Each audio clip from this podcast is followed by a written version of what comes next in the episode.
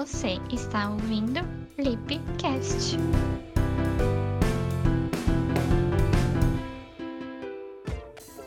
Oi, oi pessoal, como estão as coisas por aí? Aqui eu estou ótima. E ainda mais com a presença de uma amiga muito querida minha, que vai conversar com a gente hoje sobre sexualidade na infância. Apresento para vocês a Isabela Cadorim, ela é bacharel em psicologia e atualmente está cursando formação em terapia corporal haitiana. Te agradeço muito por agradecer o convite, Isa. Gente, não agradeço muito por agradecer o convite, não. agradeço muito por ela aceitar o convite. E pode dar um alô aí pro pessoal. Oi, galera, é uma honra estar aqui no podcast da Carol. Estou muito contente com o convite. Muito obrigada novamente, Carol. E espero não encher muito o ouvido de vocês. Eu vou tentar ser breve, apesar da minha dificuldade de, de encurtar os assuntos, mas vamos tentar, vamos tentar deixar isso bem leve, um diálogo bem bom. Vai dar tudo certo. Então, para a gente começar falando um pouquinho sobre isso, né? Eu queria que tu explicasse então pra gente o que, que é esse desenvolvimento psico, é, é, sexual? Nossa, travei um monte. Mas enfim. Acontece, é uma palavra longa, né? Então, o desenvolvimento da nossa sexualidade, ou o desenvolvimento psicossexual, ou então o desenvolvimento libidinal, enfim, ele acontece desde que a gente nasce. Então, é um grande percurso de desenvolvimento, né? Portanto não é tão, tão simples assim. É, mas antes de eu começar a falar sobre esse desenvolvimento, eu acho interessante citar, Carol, que a sexualidade infantil ela deve ser olhada com muita. deve ser vista com muita naturalidade, porque. Claro. É, nós adultos, a gente, é, nós fomos acostumados, a gente aprendeu a olhar a sexualidade como somente a relação sexual. E a sexualidade é algo muito maior, né? A sexualidade ela é uma energia nossa, ela é instintiva, que é direcionada para o prazer.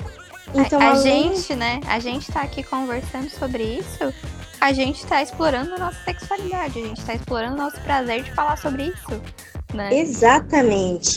Então, sim, se trata de, de, relaciona, de, de relações sexuais também, mas além disso, vai para afetividade ou para o campo de, de relações sociais que a gente está fazendo.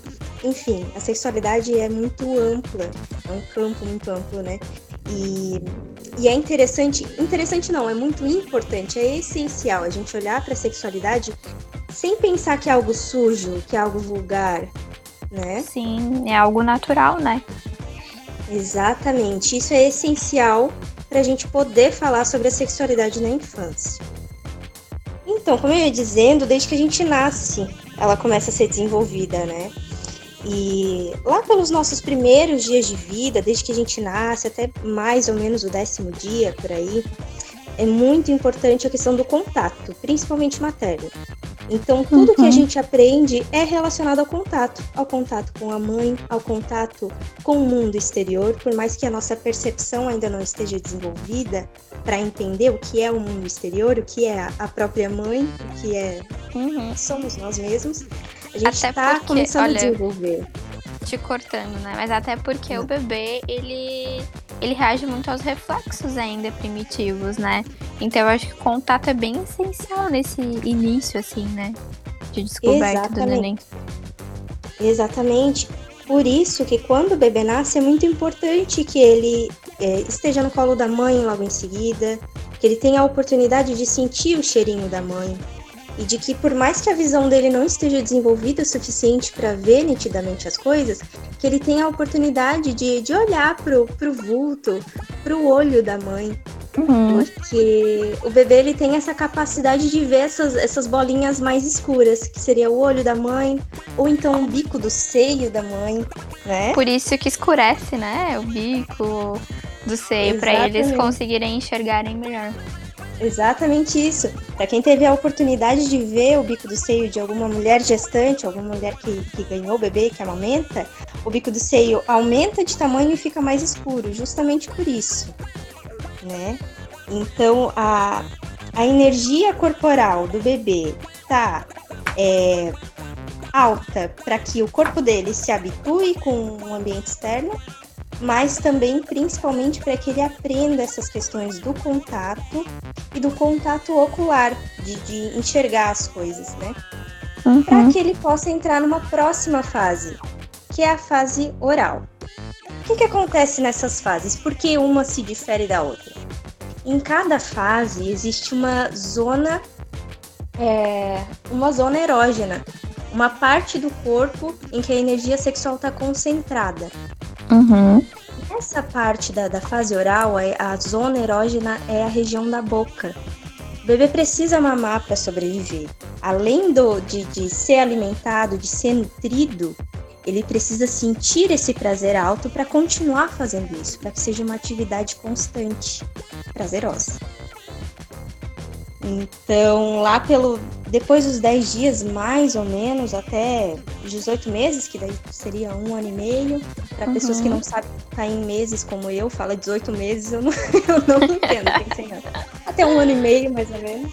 E assim, mais ou menos, tá, gente? Eu tô falando assim, idade, ai, até 10 dias, dos 10 dias ao ano e meio, só para ter uma, uma referência, porque cada criança tem seu processo natural que difere. Cada Sim. ser humano é um ser humano, né? Mas são então, as referências que a gente tem, né? Tipo, nessa questão de saúde e tudo mais. São as referências que nos dão. Mas tem Exatamente. bebê que vai ser mais cedo, bebê vai ser mais longo. Depende. Exatamente. É bem importante a gente saber isso, porque tem mães que ficam muito angustiadas, né?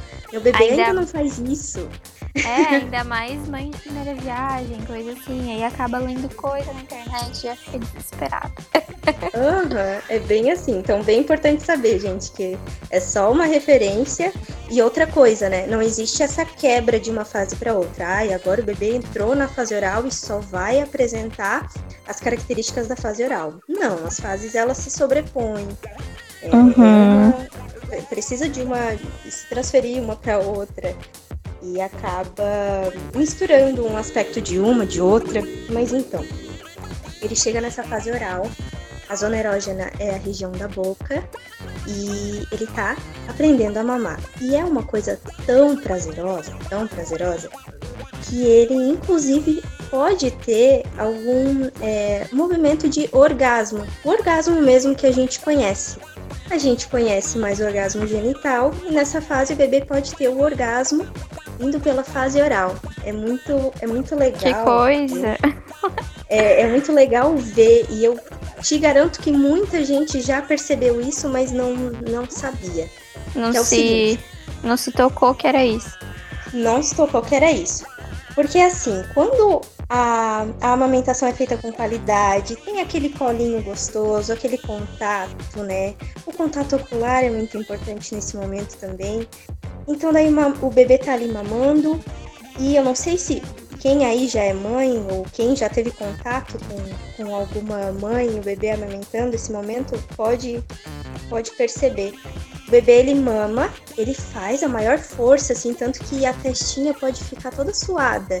Sim. Ele faz aquele movimento frenético, repetitivo de sucção. É, e aquilo ele tá muito prazeroso. O prazer ele só aumenta, só aumenta, até chegar no pico. Quando chegou no pico, já, já chegou a hora do, do final da amamentação. Já, já tá na hora de parar. E daí o bebê para, ele sai do seio e é possível perceber que às vezes ele pode dar uma tremidinha, que é como se fosse um espasmo no corpo todo. É como se fosse um espasmo do orgasmo. Ele alcançou o topo do prazer. E a partir disso, depois do topo, ele entra na fase de relaxamento, que é quando ele dorme do nada. Ele termina de mamar, ele dá a tremidinha e dorme. Relaxou, muito né? Muito legal. Relaxou.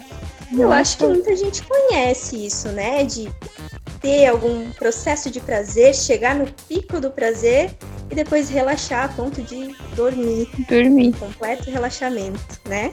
Uhum. Isso é bastante natural e não só na vida adulta, é na nossa vida em geral. Então, depois dessa fase. Ah, enfim, tem a amamentação e depois vem o desmame, né? Sim. é, o dentinho começa a crescer E o bebê começa a morder o bico do seio. Dizem que é uma dor horrível. É, eu também não, não experimentei também essa dor. Pois é. É, e o bebê ele sente aquela gana, né? Tá tão gostoso que ele morde de raiva. Sabe? Quem já sentiu gana por ver alguma coisa muito bonitinha? Sabe? Essa sensação de, de prazer e raiva ao mesmo tempo, né? Querer esmagar de tão fofo. Exatamente essa sensação. É essa sensação que o bebê sente quando ele começa a morder o bico do seio.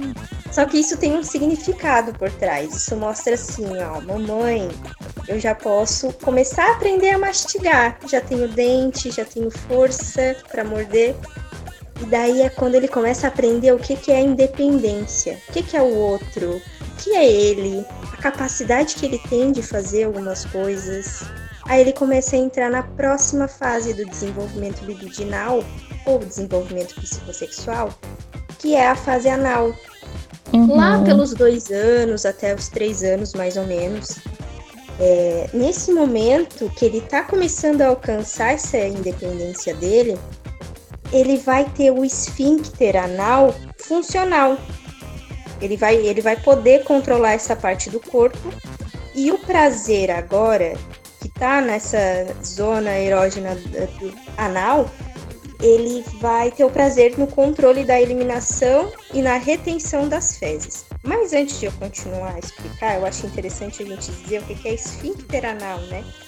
Claro. Eu acho que tu, Carol, vai saber explicar melhor do que eu essa parte anatômica aí. O que, que é o esfíncter anal?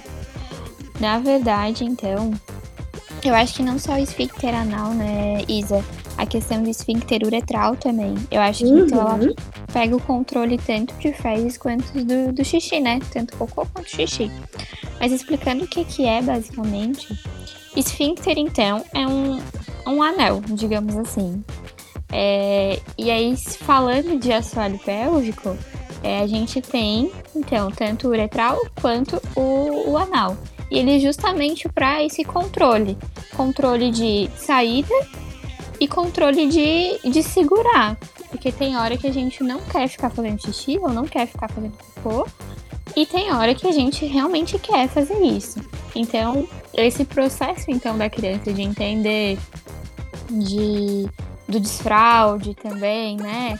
Que ela tá ali Uhum. acostumada a tá, sei lá, brincando e fazendo tanto xixi quanto Uhum. cocô, né? Sim. E aí esse processo de, de entender que ela tem controle sobre aquilo e tudo mais, assim, como, como tu mesmo falou, né? Essa questão que, que, que dá o prazer nela, né?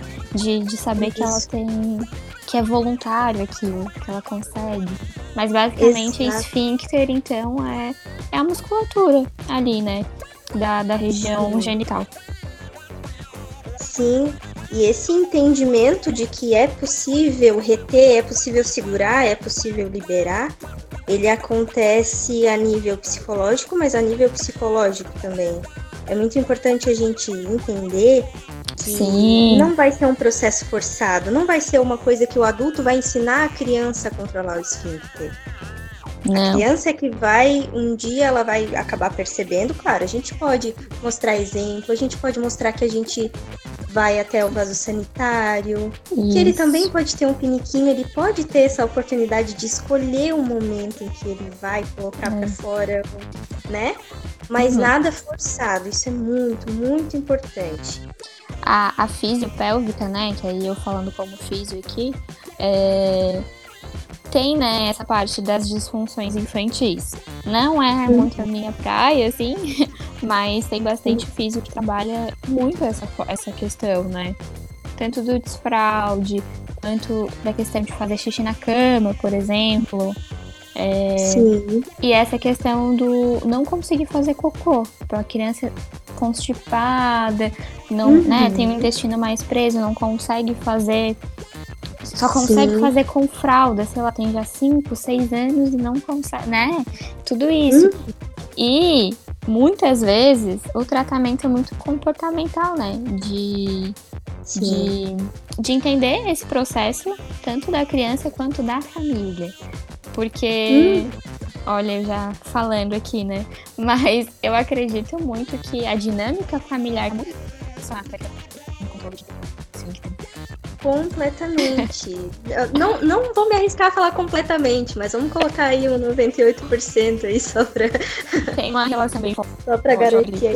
Nossa, muito forte. Até porque, assim, psicologicamente falando, que é o que eu posso falar, é, é uma fase, como eu falei antes, né? A criança ela tá uh, alcançando aí a independência dela. E outra coisa, quando ela percebe que ela produz o cocô, que ela produz o xixi, ela se sente muito contente porque ela tá produzindo alguma coisa. É ela que fez. É material, tá saindo do corpo dela, é lindo. Aí a criança vem, pega o cocô na mão e espalha tudo pela parede. e a mãe é. fica, meu Deus, que loucura! E briga com a criança assim, nojento, seu porco, que nojo, temos que limpar. E a criança fica assustada porque, nossa, eu que fiz, eu tava tão contente, tava tão lindo. E a minha mãe, que é a coisa mais preciosa da minha vida, diz que eu me xinga, diz que eu sou porco, que eu sou sujo isso afeta de um jeito que a criança começa a acreditar, nossa, eu fiz uma coisa e minha mãe não gostou. Ou então, assim, às vezes a, o adulto está tão ansioso em ensinar a criança a fazer xixi, fazer cocô no pinico, que começa a forçar o processo, não deixar Sim. que seja natural. Aí a criança começa a se sentir pressionada, porque a minha mãe quer que eu faça isso, mãe quer fazer, é, quer que eu que seja assim, no que deveria ser um processo natural, em que a criança percebe ao, de forma autônoma, percebe que é possível segurar e percebe ela mesma que é possível ir até o pinico, né? Sim. Então, é, então às vezes forçar, né, levar a criança a controlar uma função dela, né, que é o controle do esfíncter, que ainda ela não está apta a controlar, tanto fisiologicamente quanto, quanto psicologicamente, pode fazer ela ignorar o prazer. Então, essa Ao fase invés de ser algo prazeroso para ela, né? Acaba sendo obrigada a fazer aquilo. Nossa, é uma pressão enorme, né? Hum. Então, aquela história de desenvolvimento psicossexual da zona erógena ser a, a, a área anal, né? Ali ao redor, acaba não tendo muito valor, porque ela vai estar tá tão preocupada com essa pressão em cumprir aquilo que ela deve fazer, o que deve ser feito é não fazer mais cocô e xixi na fralda. Sim. Não, o prazer vai ficar todo de lado. E daí vai poder atrasar um pouquinho esse processo de desenvolvimento psicossexual. E uma coisa que uma fisioterapeuta muito competente me falou um dia desses ela me disse que o corpo tem memória. É. Uma fisioterapeuta chamada Carol. E isso também é visto pela psicologia corporal. O corpo tem memória. Sim. Então, momentos que, trai, que tragam alguma sensação muito parecida com essa época, com essa cobrança, com essa pressão, vai trazer as memórias corporais dessa época, as memórias corporais de contenção excessiva do esfíncter ou não, né? E daí vem caso de constipação ou caso de enurese, encoprese, quando a criança não consegue segurar o xixi, o segurar xixi. o cocô. Uhum. Né? E eu digo isso como uma possibilidade, não é que em todos os casos são assim, tá, gente? Claro, claro. É só pra gente conhecer uma das possibilidades que os profissionais capacitados vão levar em consideração dentro do, do diagnóstico que eles podem fazer que às vezes pode ser uma questão de desenvolvimento, ou às vezes pode ser uma questão que não tem muito a ver. Né? Uhum. Então, só para vocês conhecerem uma possibilidade a mais, que é essa. E aí que vem as disfunções também, né? Uhum. É dessa origem da, da infância, da, da memória corporal, isso pode influenciar muito. Certo, Isa. É, hum. E assim, é, com que idade que a criança, então, começa a, a explorar ou a sentir algo assim mais prazeroso. Como é que funciona essa questão? Então, como as zonas uh, erógenas elas vão é, trocando à medida do tempo, prazer ele tá incluso em todas em essa, essas fases, nas zonas erógenas, né? Mas o prazer que a gente conhece, que a gente está mais habituado como adulto, que é o prazer genital, vai aparecer depois da fase anal lá pelos quatro anos, pode ser um pouquinho antes, pode ser um pouquinho depois, que a criança ela vai descobrir genitais e vai descobrir que pode existir prazer estimulando. Às vezes, a criança pode tocar com a mão diretamente, ou ela pode descobrir tocando em outros objetos, como por exemplo como acontece muitas vezes com meninas de estar tá sentada na cadeira e sentir alguma coisa, Ai, né? Tá sentada no sofá e sentir, daí esfrega um pouquinho e percebe, opa, tô sentindo alguma coisa diferente. Começa é. mais ou menos assim. Fazia isso. Sim, é muito comum, muito comum. E eu lembro e muito minha mãe brigando, assim. Que engraçado, uhum. a gente lembra assim, né? Tipo, para de fazer isso, menino. É? Como marca, né? marca. Eu ficava é uma... sentada na, no braço do sofá. Ah, eu também, no braço do sofá. Olha, temos algo em comum. Mas é porque é muito comum mesmo. Muito comum mesmo. E às vezes até é, eu achei muito engraçado. Uma vez eu era pré-adolescente e uma priminha minha, de, ela tinha mais ou menos 5 anos, ela estava sentada no meu colo e ela começou uhum. a se esfregar no meu joelho, no meu colo. E daí eu fiquei muito nervosa, né? Pré-adolescente. Poxa, eu tava lidando com o meu desenvolvimento também, né? Mas Sim. Eu, eu entrei tanto em pânico que eu fiquei paralisada. Só que depois eu achei. hoje em dia eu acho engraçado. Depois eu tive a, a capacidade de entender que ela não tava é, tendo a mesma interpretação que eu tava fazendo. Não. Que pra ela, ela ainda não tinha aprendido que era algo sujo, vulgar, né? Era Sim. só uma parte do corpo que tava gostoso de fazer, tava bom, né?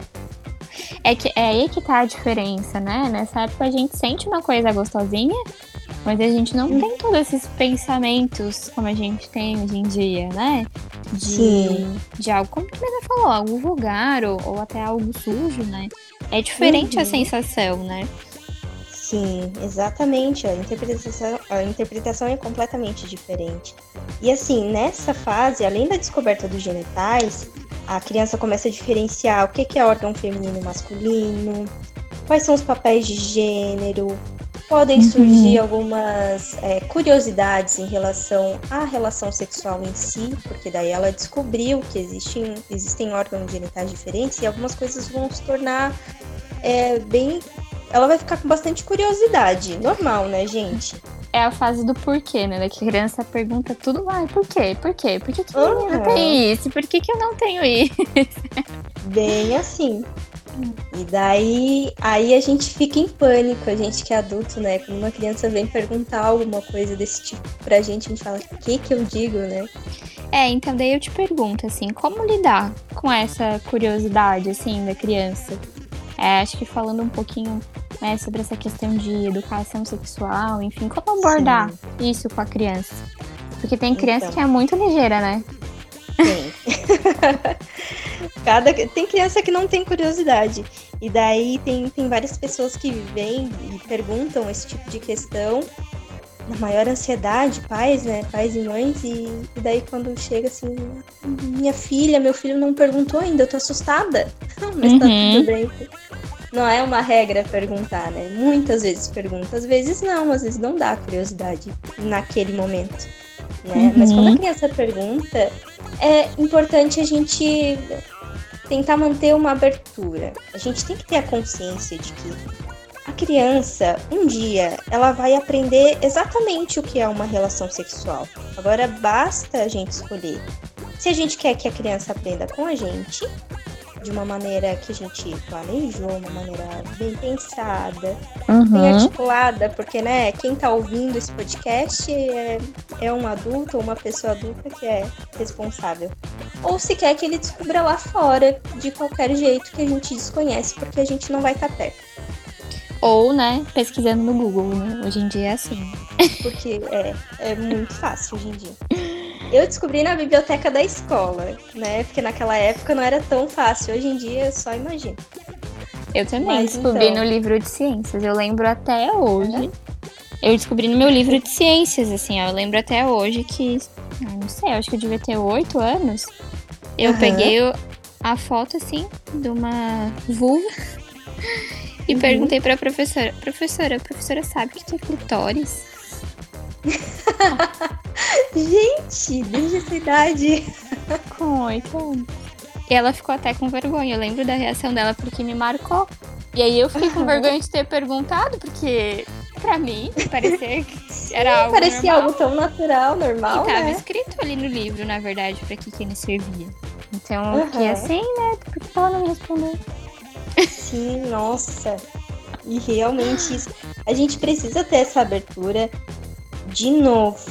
Não é algo vulgar, gente. A gente foi ensinado dentro dessa. Até por grande força da indústria pornográfica, que é algo muito feio, não é algo natural do ser humano. Explicar para uma criança o que significa uma coisa ou outra não vai fazer com que ela tenha uma relação sexual na prática.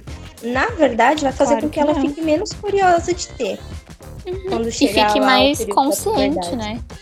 Exatamente. Vai estar mais consciente, ela vai entender o que é aquilo. E às vezes, assim, vai aproveitar muito mais. Quando realmente estiver, né, na, fa na fase adulta, enfim, quando ela quiser ter. Mas uhum. vai aproveitar bem melhor. Sim. E, e... e às vezes essa.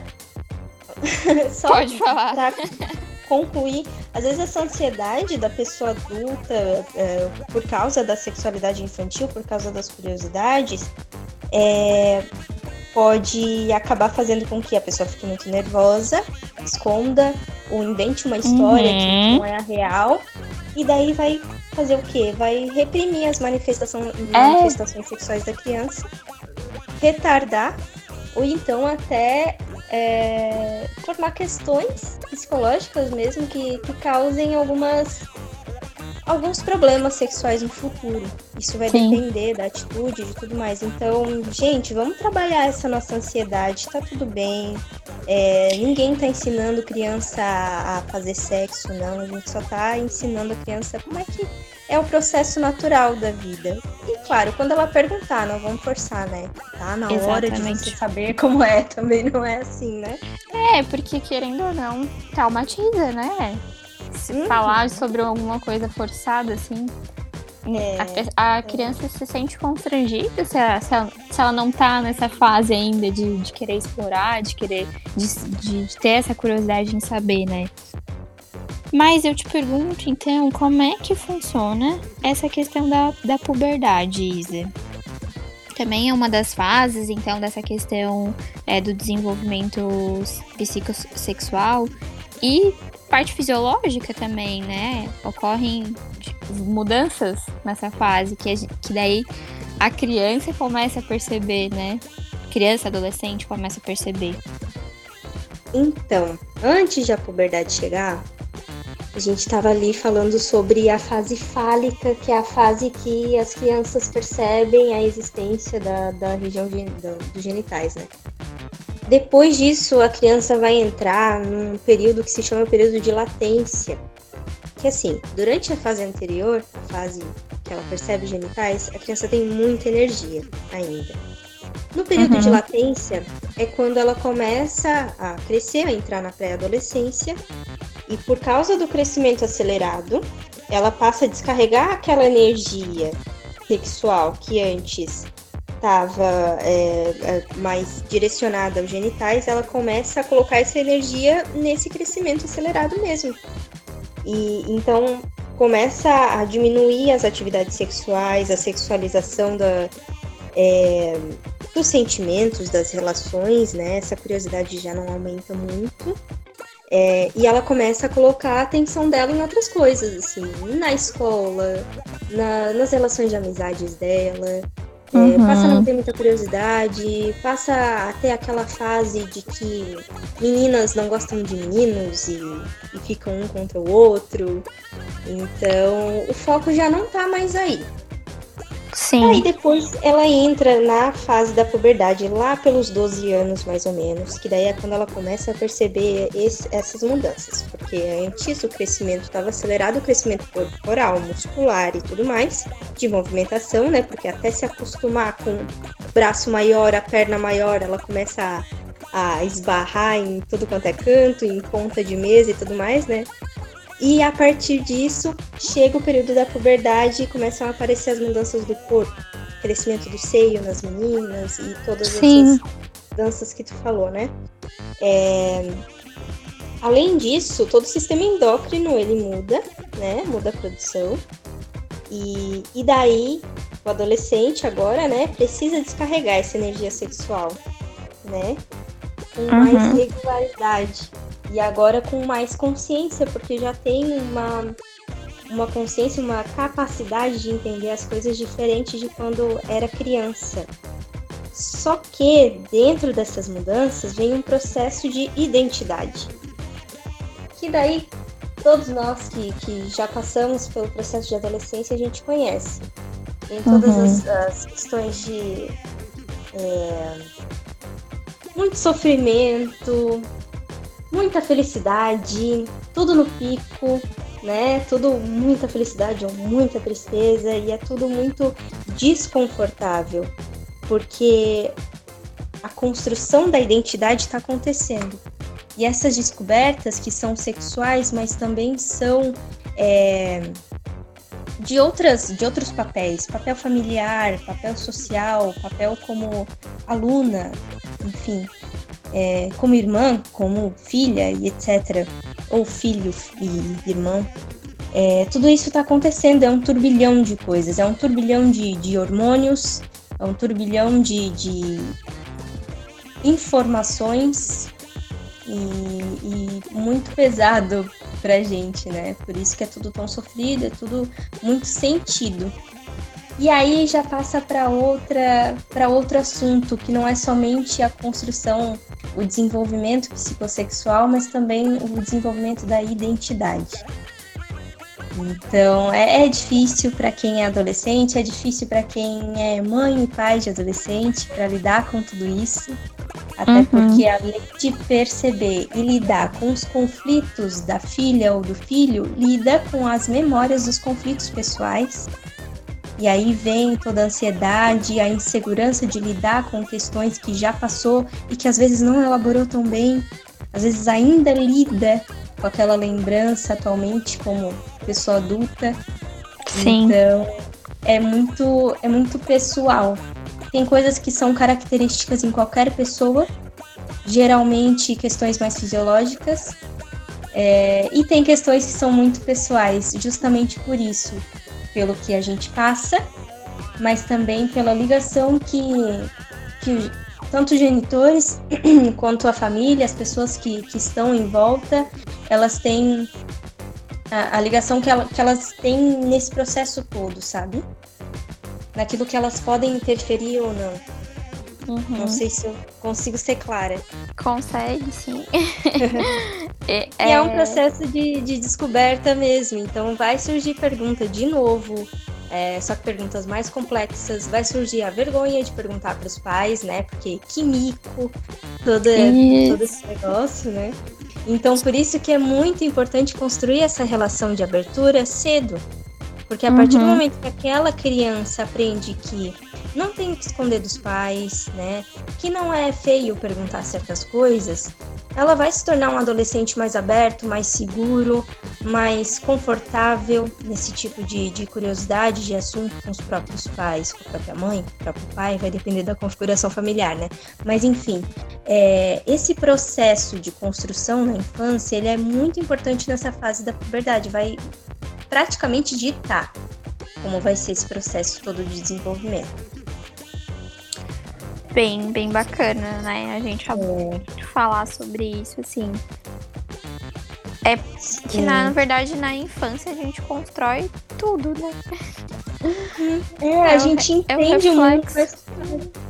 e a gente constrói a nossa personalidade, a nossa identidade até a adolescência. Depois disso, a gente vai lidando com o que foi construído. Então, assim, muito importante para quem tem a oportunidade de.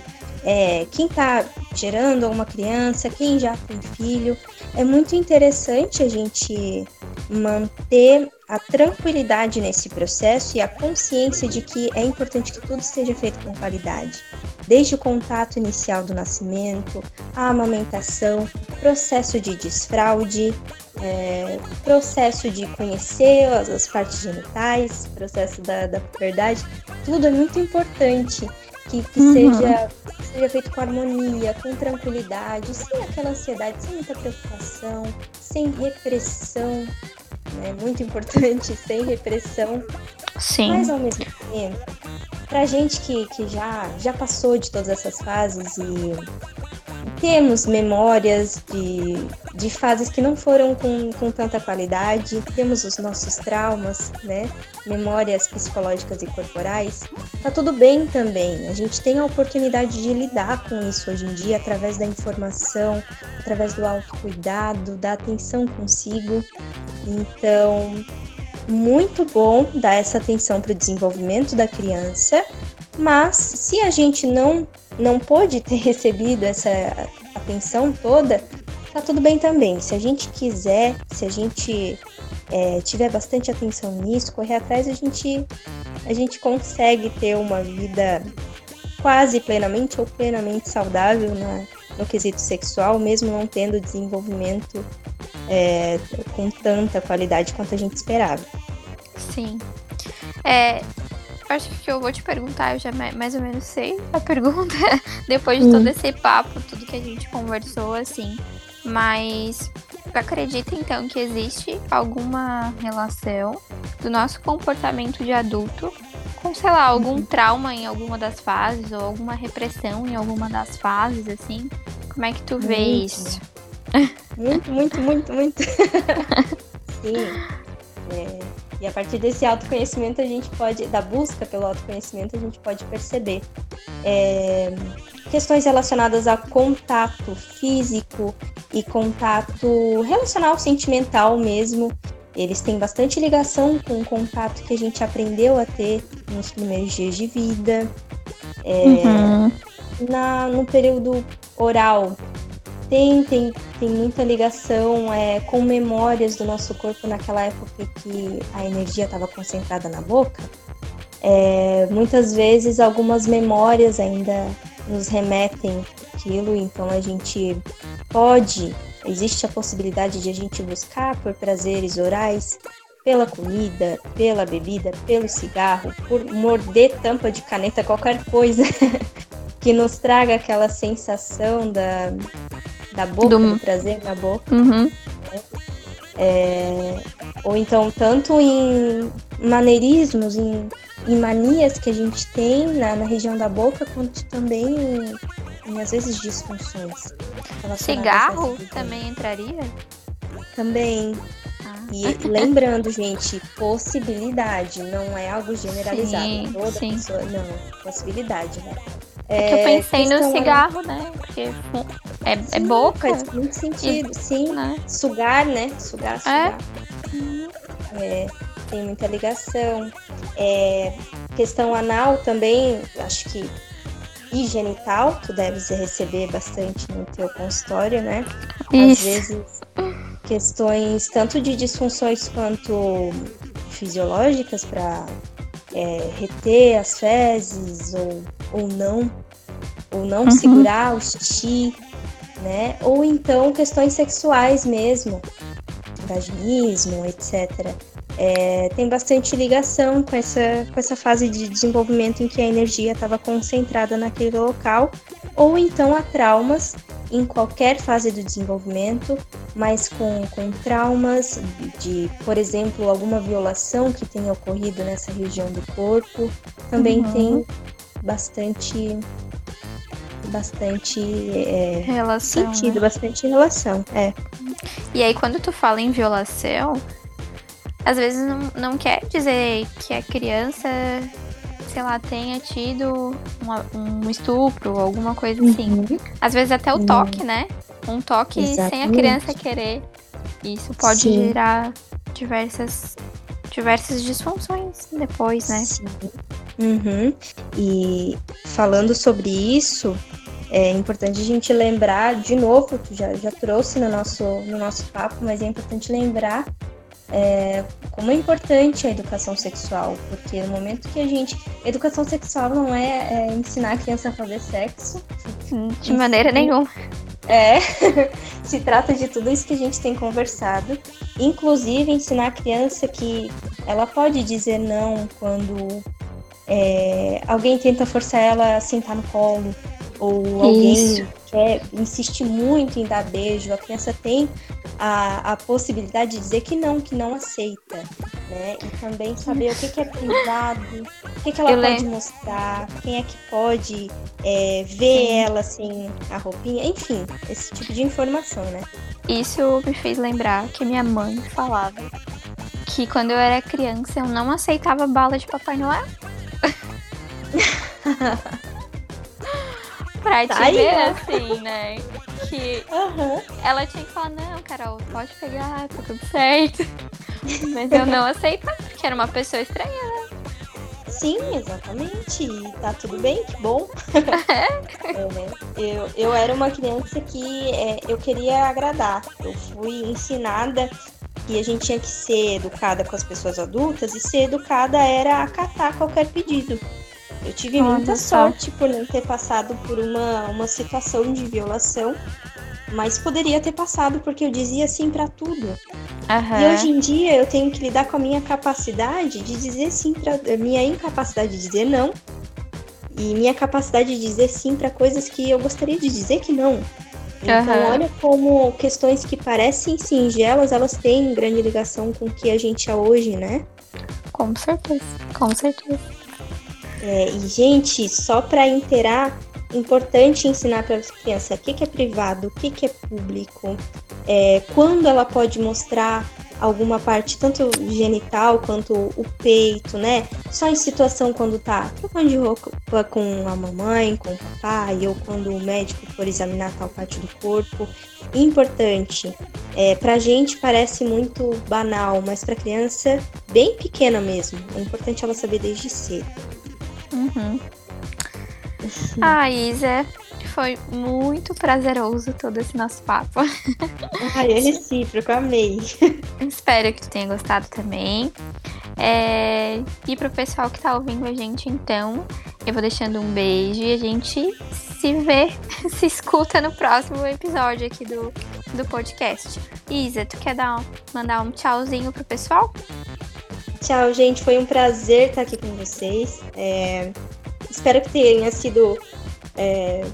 proveitoso, prazeroso para vocês também. Espero não ter falado demais pelos cotovelos. Onde que eu falei? Espero que tenha sido útil, pelo menos. E é isso aí. Beijão para todos vocês. Tchau, tchau, pessoal.